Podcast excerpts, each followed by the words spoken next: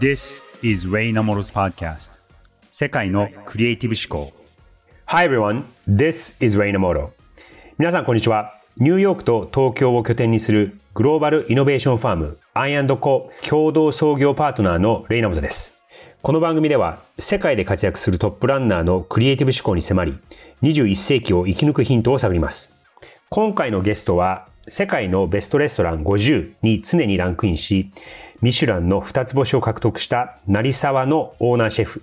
成沢義弘さんです。実は僕と成沢さんは結構長い付き合いで、えー、父親が成沢さんのレストランに行った時になんか無理やり自己紹介をしたらしく、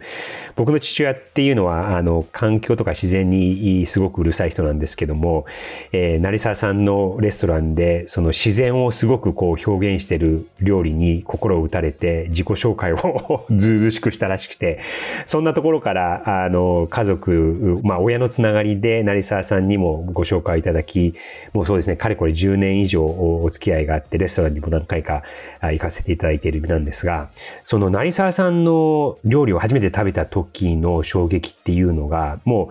う、あの、行ったことない人はですね、何をこう想像していただいたらいいかというと、こう自然にあるえー、例えば森の風景とか、えー、川、魚がこう川に、えー、泳いでる風景だったりとか、そういうものをちょっとこう想像していただいて、そのものがお皿の上に蘇っていて、それを食べるっていう感じなんですね。で、味も自然の良さを活かして、オーガニックで、こう、添加物が全く入ってないものなんですが、それをこう人間が楽しく、え、美味しく食べられる。そういうことをされてる、和食でもなければフレンチでもない結構独自のスタイルの料理ですごくびっくりしたっていうのを覚えてます。で、このカテゴリーっていうのを、カテゴリーという枠組みを飛び越えて、えー、現在は日本の里山にある豊かな食文化と、えー、その人たち、そこに住んでいる人たちだったりとか、農業をやっている人たち、えー、だだったりとか、そのお魚を取っている人たちの知恵を探求し、えー、ご自分のフィルターを通して、えー、料理で表現をするという、イノベーティブ里山キュイジーヌという独自のジャンルを確立されており、それが成沢シェフの独自のブランドになっています。僕は個人的にそのブランディングとか、あの、クライアントとやっているので、クライアントに提供しているので、そのやっぱりブランドの作り方とか、そういうところがすごく職業的にも気になるんですが、えー、そんな世界的に評価されている日本人シェフの成沢さんに今回は哲学に基づいたブランドの作り方についてお話を伺いました。それでは So, let's get started. Creative Voice あの、26歳ぐらいの頃に90、93年でしたっけ？ご帰国をされて、で、小田原にラン・ナプールというレストランを開業されたのが、えー、日本での活動の始まりかなという認識なんですが、えー、8年間ぐらいやられて、最初は全然お客さんが来なかった。そして 料理は作ってもなかなか食べてくれる人がいないみたいなことを、レストラン、あの、インタビューでもおっしゃってたんですけども、その時にちょっと思ったのが、えーなぜそのわざわざ小田原ってところでやったのかっていうのと、あと、その取材も断ってたとかっていうことも聞いたんですけども、そのレストランっていうのはやっぱりその評判だったりとか知名度がすごく大事なのに、小田原、まあ確かにその東京からあの日帰りで行ける距離ではあるんですけれども、そこそこ、え時間をかけていかなきゃいけないですし、またその取材っていうのもね、特にその無名の頃だと逆にその取材ぜひ来てくださいっていう時かなと思うんですが、その時からそういう考えを持たれてたのはまずなぜかっていうのと、何を狙ってたのかっていうこと、ちょっとその辺をお話しいただけると。実際ヨーロッパからその戻って1ヶ月後にはお店オープンしたんですよ。1ヶ月の。で、まあ、なんで小田原かというところから言うと、自分のそのペースとか自分のスタイルというものが確立できる前に、で、東京というその三軒ある、三軒隣は飲食店みたいな、あの、密集した場所でやると、えー、まずは自分のそのきちんとした、えー、特徴というか個性というものが打ち出せる前に、あのー、一緒にされてしまうなと。えー、あまりにも件数が多いので。それと、あと、来るお客さんが、あのー僕の料理を食べに来たいのか、たまたま通りがかってそこにお店があったから行きたいのかっていうところをきちんと分けたかったんですね。ついでに来るのではなくて、もうわざわざ時間をかけて、えーお金を使って、えー食べに来てもらう。まあ、そういう、えー意味がうん。一つ。はいはい。えー最初にお話ししたように、えー自分自身も、あの、自分のペースとか、自分のその、カラーをしっかりと、えー他とは違うんだっていうものを、えー確立するまで、ある程度、あのー人と離れた場所うん。でやりたかったっていう、えーその二つが一番、その小田原という場所を、まあ別に小田原じゃなくてもよかったんですよ。千葉方面でもよければ、えーどこでもいいんです。あの、目的はそれですから、うんわざわざ来てもらうということと、周りにお店がない、はい。えーっていうところですね。今、その聞いてて二つ思ったのは、まず一つは、あの、差別化。東京ではなくて、小田原という違う場所でやることによって、その東京たくさんあるレストランに生まれちゃ、埋もれちゃわないようにするっていう差別化っていうことを意識されてたっていうのと、あと、その、舌が超えていらっしゃった方たち、いろんなものを食べていて、えー外国にも食べに行ってるような、そういうオーディエンスをすごくもう最初からはっきりされてたっていうのは、それは、あの、結構そのブランディングとかマーケティングではすごく大事なことで、なかなかその口で言うのは簡単なんですけども、なかなか僕が今お付き合いしているような大企業のおマーケティングの方とかでも、なかなかそこって意外とできてなかったりするんですね。で、それをもう、まあ、半分直感的っていうと、これは、あの、失礼になってかもしれない、しま、知らないんですけども、それをすごく最初から、あの、意識的にやられたっていうのはすごいなって、えー思ったんですが、だからまだ全然知名度がない時に、もう最初からそのトップの、えーオーディエンスのトップの層を狙っていく。そして、あのーね、料金もそんなに多分お安くなかったのかなと察するんですが、そこに、その知名度がないのにお客さんにどう来てもらおうとかっていうのはあったんですか？それともそれはもう成り行きで、ま、任せたとか？多分想像以上、そう、自分でも想像できないぐらい自信があったんです。うん、あの、見つけられるもんなら見つけてみろっていうぐらいの思いでやってましたね。でも、そのおかげで、ええそのおかげで2年間ぐらい誰も来なかったんですけどね。だ誰も見つけてくれないっていう。まあ今から振り返れば笑って、笑ってお話しされてるとは思うんですけども、20、20代の頃にその3年間もお客さん来ないってなると、心折れちゃうんじゃないかなって思うんですけど、その自信っていうのはもう生まれつきそういう風だったのか、あの、そう修行とかされてて疲れてたのか、それ、その辺はどう、どうですか？あ、そうですね。まず、あの、まあ、地震というと、あのーまあ、いろんな捉え方があるんですけど、あのー結構その地に足のついた、あのー理由がありまして、それ何かというと、あのまず、ヨーロッパ中をこう、えーまあ、歩いて、あの、仕事もしつつですね、あの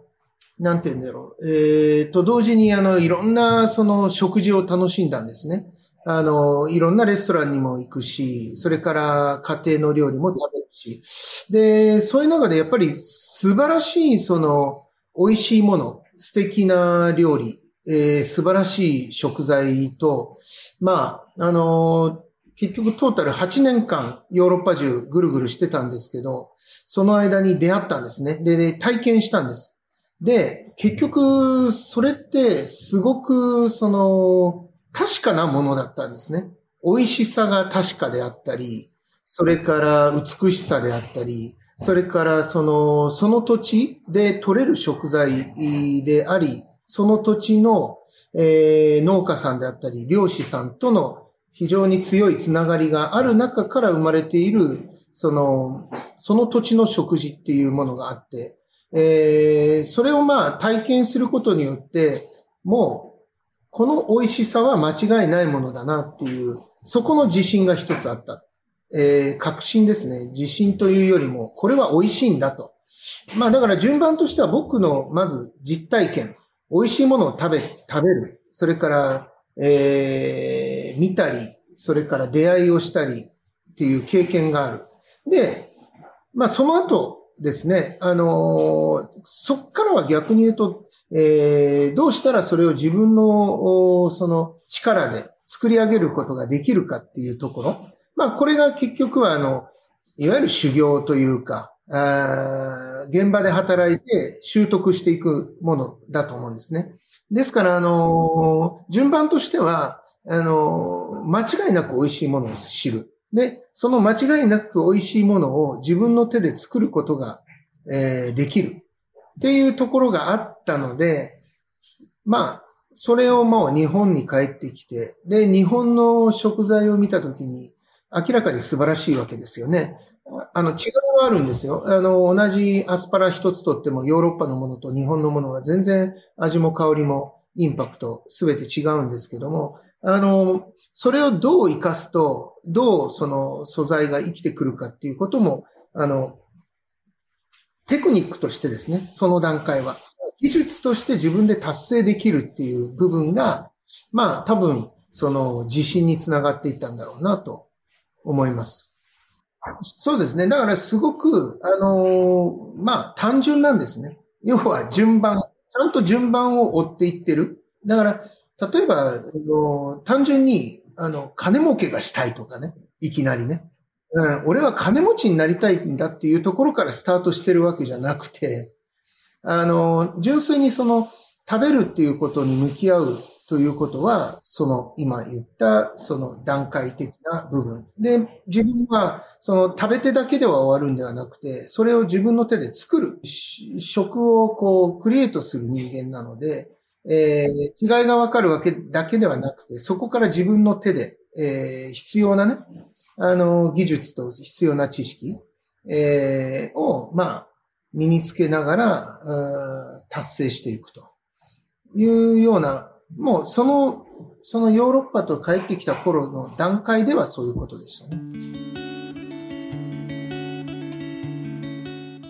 僕は個人的にそのブランディングとか、あの、クライアントとやっているので、そうですね、どこが一番難しいかってことを考えると、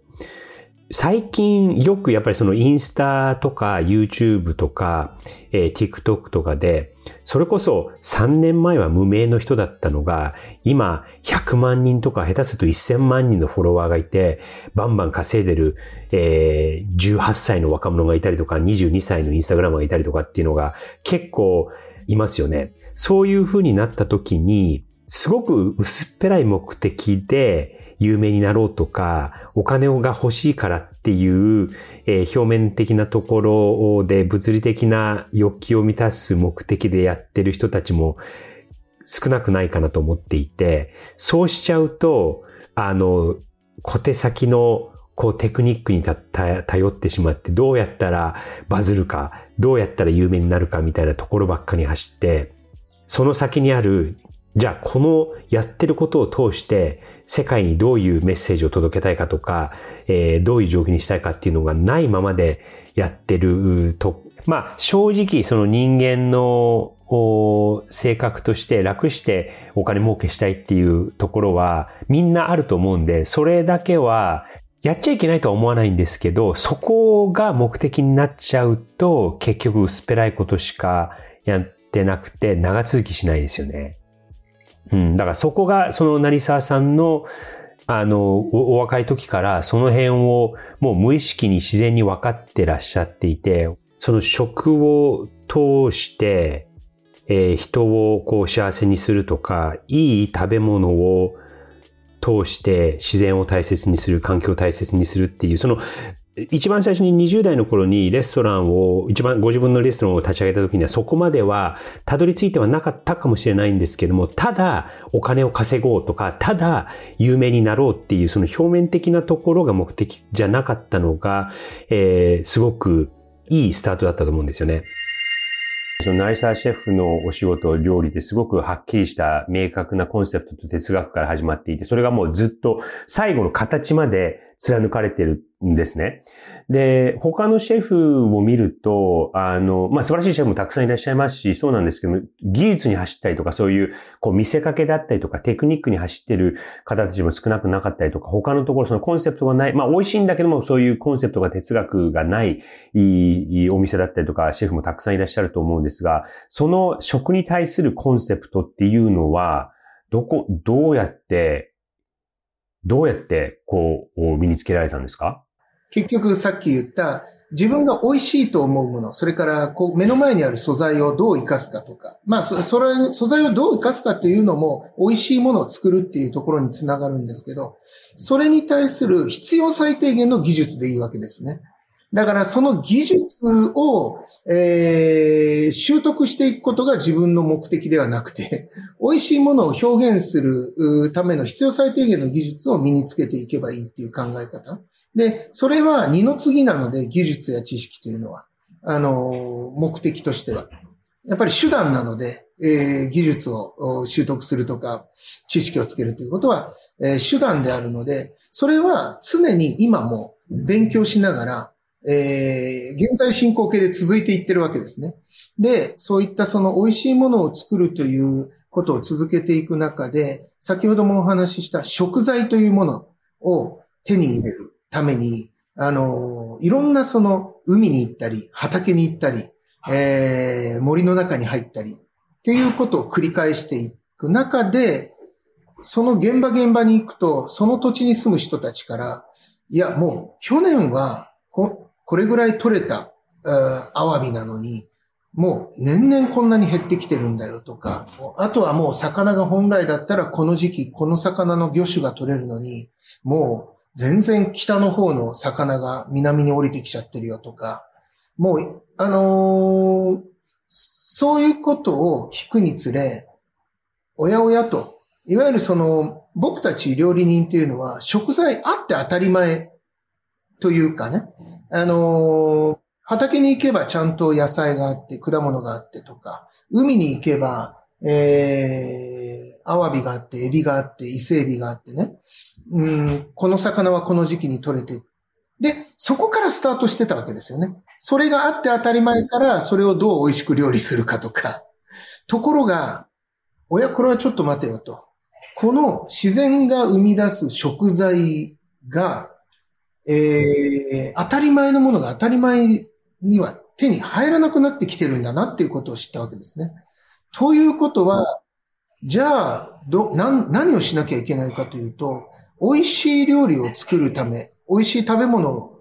作って人を喜ばせるためには、その素材が生まれる自然に対する、えー、何かしらの、こう、関係もを作っていかなきゃいけないということで生まれたのが、いわゆるそのサスナビリティとガストロノミーの融合ですね。サスナビリティガストロノミー。えーと、テーマを掲げて、このテーマを掲げたのがちょうど2008年頃なんですけど、えー、自然というものの、えー、いわゆるいろんな悪影響を考えてくると、やっぱり森がすごく重要なポイントだっていうことが分かってきて、で、世界中から森がどんどん減ってきている。で、まあ本当にこれは、あの、皆さんご存知の通りですけど、森から水が生まれ、空気が生まれ、えー、食べ物も生まれる。えー、そして海と森というのが循環していてっていう当たり前のことなんですけど、その、いわゆるその、いろんなフィルターにもなり、なり、そして栄養を生み出す森というのが地球上から毎年え、どんどんどんどん減っていってるっていう事実。え、そしてあの、日本だけを見れば、あのね、本当にあの70%ぐらい近くがあの森なのに、この国土に対してね、その森が放置されていて、どんどんどんどん朽ちてきていると。えー、ということで森と関わる。ですから、そのあたりからですね、非常に明確なコンセプトになったのは、あの、美味しいものを作いい素材を手に入れるのは当たり前だった。でも、それが当たり前では済まなくなって、えー、自分のその、えー、使命というか、役割としてきちんとその、えー、自然と関わる。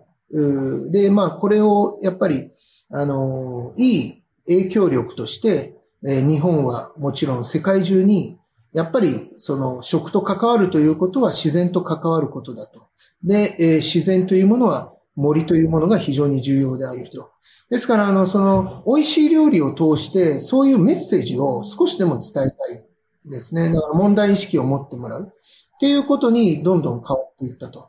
あの、変わっていったというよりも、いわゆるその、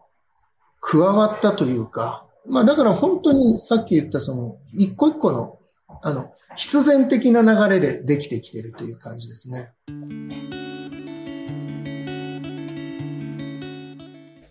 成沢さんのことを聞いてると、生い立ちもあれば、どういうところに影響を受けたか、そして何をしたか、家庭、特に親、教育、仕事、そして旅、その4つが積み重なって、この食を通して自然を大切にすることの大切さ、森を大切にすることの大切さ、えー森と共に生きるという考えを、がこうな、成り立ってきたので、やっぱりその、どっかに行って人に会うっていう、そういう旅をすることだったりとか、ど、どこが自分のこの環境から出ることっていうのが、やっぱりその哲学にもつながるので、あの、まあ、家庭をお持ちだとかってそういうことになるとなかなかその一人でフラッと旅に出るのは難しいとは思うので、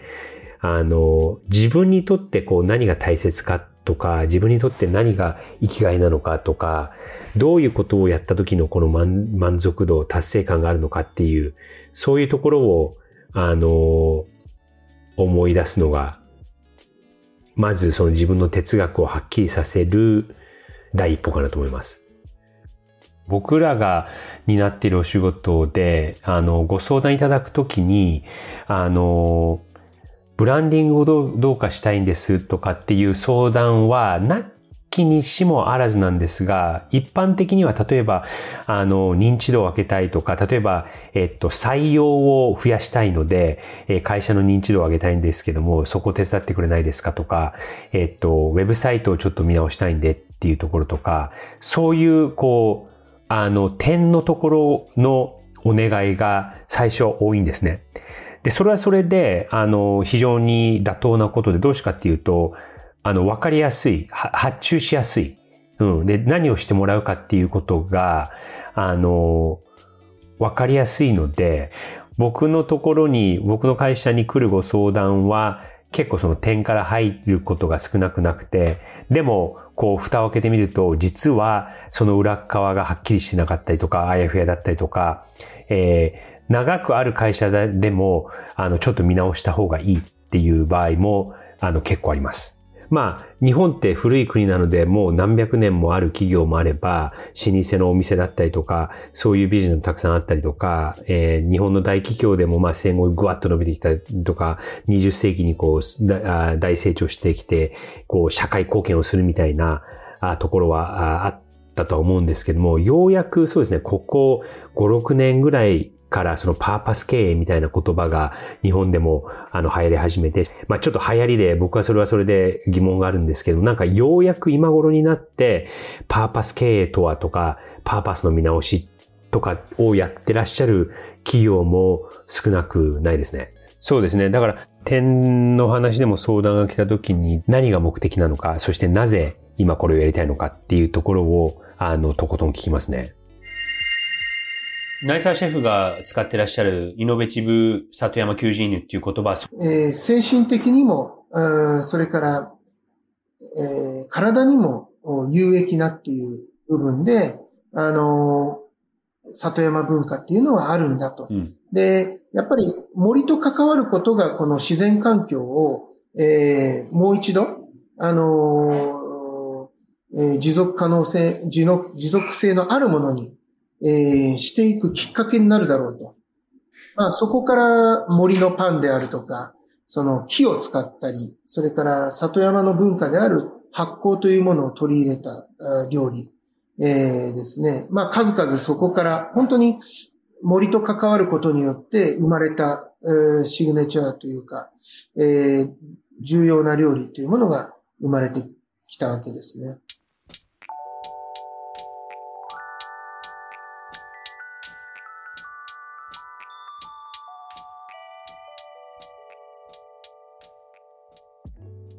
ここまでお送りしてきました、レイナモトの世界のクリエイティブ思考。今回は世界的に評価される日本人シェフ、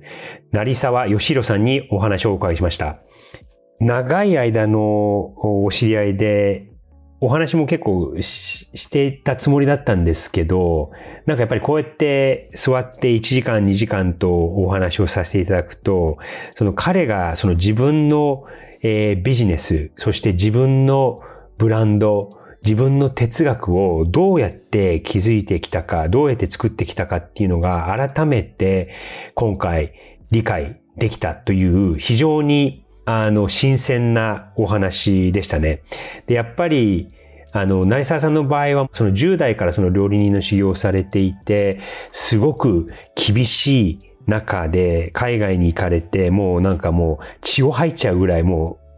体を壊したりとか、そういうすざましい あのエピソードも紹介してくれたんですが、そんな環境から20代半ばで、えー小田原というなかなかこう東京からは行けるんですが、なかなかそう簡単に行けないところで、えーレストランを開いて、来れるもんなら来てみろみたいなすごく自信を持ったスタンスで開業されて、で、それから、その農業の人とお会いをしたりとかをして、自分のこう哲学がこう明確になっていくんですけど、やっぱりその根底にあるの、根本的にあるのは、その本質っていうところを常に意識して、あの仕事をされているからこそ、やっぱり世界に認められてるんだなっていうのは、僕もこれ頭では分かっていましたし、あの逆にそのクライアントとのお仕事でもそういうことは、あのお互いと話してるはするんですが、なかなかそれをこう実行してずっと貫いてるっていうのは簡単でもないですし、えーそれをずっと続けることが自体が大切なんだなっていうのは、今回の成沢さんとのお話で痛感しました。次回は、どんなビジネスにも必要なコンセプトの重要性ということについて、成沢さんとの対談の続きをお届けします。どうぞお楽しみに。世界のクリエイティブ思考、お相手はレイナウトでした。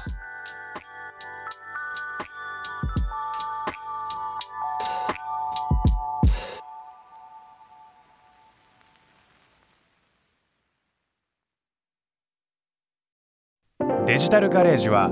危険な海に最初に飛び込むファーストペンギンスピリットを創業以来大事にし続けていますこれから来る Web3 オープンソース時代を見据えたテクノロジーで新たなビジネスを生み出す仲間を募集しています番組詳細欄にあるリンクよりぜひご覧ください Web3 is here. Join us. Join the first penguins. New Context Designer, Digital Garage.